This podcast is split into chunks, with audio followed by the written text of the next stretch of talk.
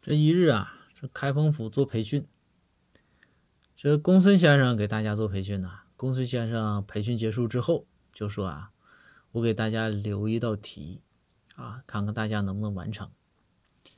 大家说好啊。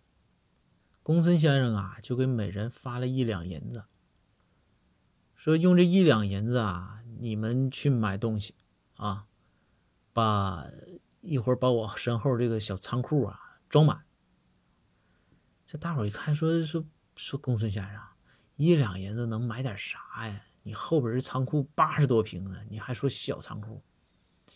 公孙先生说，这八十多平是小仓库啊，那你。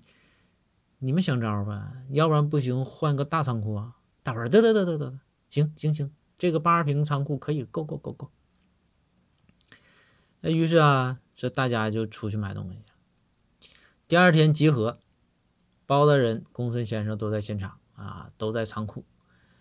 然后就说来吧，这张龙啊说买了好几袋大米，这还有的是买水的啊，就是总之啦，各种东西。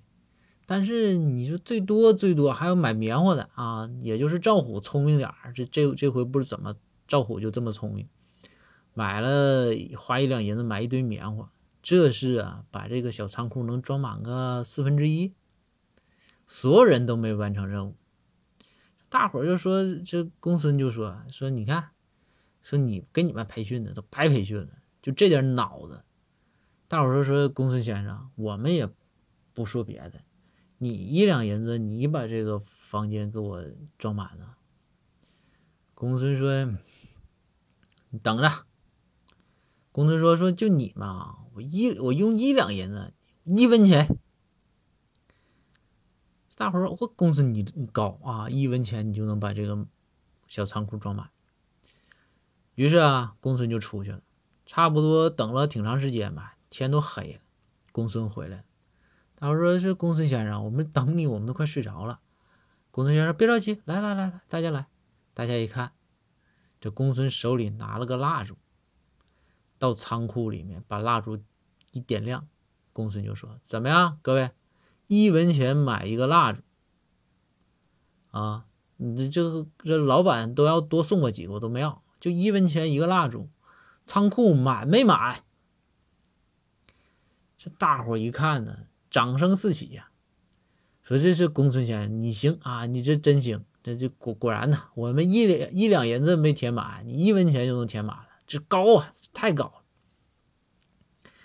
然后呢，这个时候赵虎突然起高调，赵虎说说说，就大声喊声，说公孙先生既然都这么厉害，想必我们包大人一定是更厉害。这时候大伙齐刷刷看向包大人。这公孙一想，坏，这你蜡烛这种表现的机会，我给留给包大人好了。这个你说让包包大人怎么办？我这招已经极致了。然后公孙就也看向颤颤巍巍的看向了包大人。包大人看看众人说：“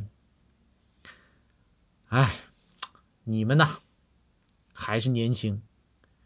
公孙也是一般。这大伙一听啥？一文钱？”对吧？那一文钱都掰不成两半了，那你这这怎么还一般？那包大人你能怎么办呢？包大人包大人就说：“来，众位啊，呃，我一文钱也不用。来，众位进到小仓库里面，都进来，都进来。”说着，大家都进了小仓库里边。这公孙呢和包大人也进来了。然后包大人说：“各个角落啊。”站满了人啊！你别到时候别说这个角落有阴影，像公孙的蜡烛，有的地方有阴影，我都不稀得说的。房顶能不能飞到房顶的？有飞到房顶上房顶啊！都在屋里啊，你别飞外边去。然后说大家都就位没？这大伙就位了。然后包大人就说：“那个公孙，把蜡烛先吹灭了。”咵，公孙把蜡烛一吹灭，这时候漆黑了。包大人说。好了，注意，我数三二一，不。